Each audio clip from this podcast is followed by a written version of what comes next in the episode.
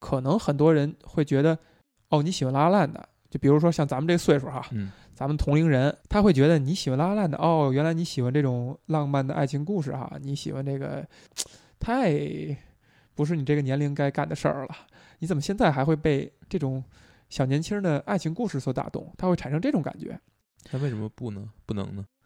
这是一个很好的问题。但是你站在他们角度的话，你会觉得他这种想法是，呃，有逻辑的吗？这个东西我我不知道为什么喜欢一个爱情片被它所打动，现在已经变成了一个呃，就是我不能去做的事情，我不应该去做的事情。我觉得这个这个逻辑是非常奇怪的。嗯对，可能很多人脑子里边会建立一个印象，是说你在什么时候、什么样的年龄、什么样的状态，你就应该去做什么样的事儿，你就应该有怎样的想法。嗯呃，我觉得这一点咱们咱们先不展开去评判它。还有一点呢，就是有人会有这样的反馈，比如说他听到一个人说喜欢《拉拉烂》，听到一个人说看这个电影儿会落泪，然后哭得稀里哗啦的，他第一反应是说：“哦，他是不是被伤过呀？他是不是引起他的什么共鸣和触动啊哈、嗯，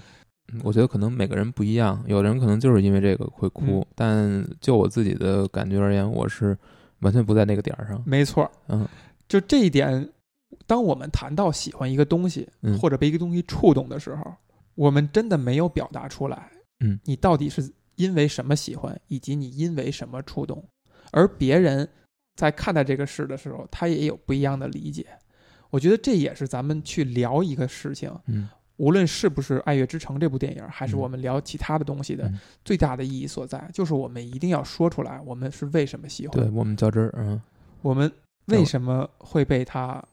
触动？对对吧？这是非常重要的。嗯可能很多人会觉得，你被这个电影感动的泪流满面，是你想起了你的前任，是你想起了你的、呃、那种你觉得很美好但是没有继续下去的一段恋情。嗯，我说一下我的体验哈，啊嗯我是听到有人这样的说法以后，我才仔细的想了一想。我为什么没这么去想啊？我为什么看这个电影居然没有想起任任何一任前前任，居然没让我触动我任何一段自己的感情？觉得我很是惭不愧是太吗我是不是太我应该惭愧啊？嗯我应该我应该去质疑自己为什么这么冷血？嗯哎，这就是一个对于针对我的真相，对但他其其实跟别人眼中他认为的那真相是完全不挂钩的，甚至是蛮拧的。我觉得是这样，就是嗯，首先，如果是因为这个原因而泪流满面的话，我觉得他可能大部分他泪流满面满面的点是在最后，嗯是在最后那个两个人相视无言，呃，默默一笑的那一段，嗯嗯、因为这一段才真正让他们原来的爱情故事戛然而止。呃，你我们最终得知他们没有走到一起。呃，呃如果你是在别的点，那呃而而泪流满面，那你可能不是因为爱情。嗯，那这个其实会会很有意思的一点就是，呃，我自己看这个片子，嗯我从一开始直到试镜那一段之前，我对这个片子其实没有特别多的感觉。嗯，就是我能感觉到他很用心的在制作，然后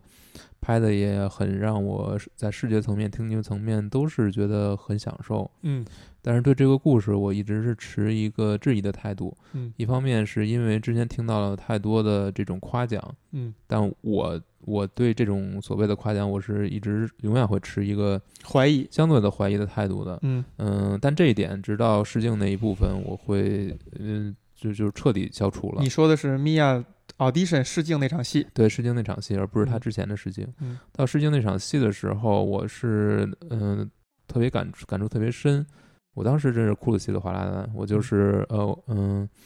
我觉得他所面对的那种困境和他所长久以来一直坚持去试不断的试镜，不管这个结果是怎么样，嗯他他最后呃持续的坚持地做这个事儿，做到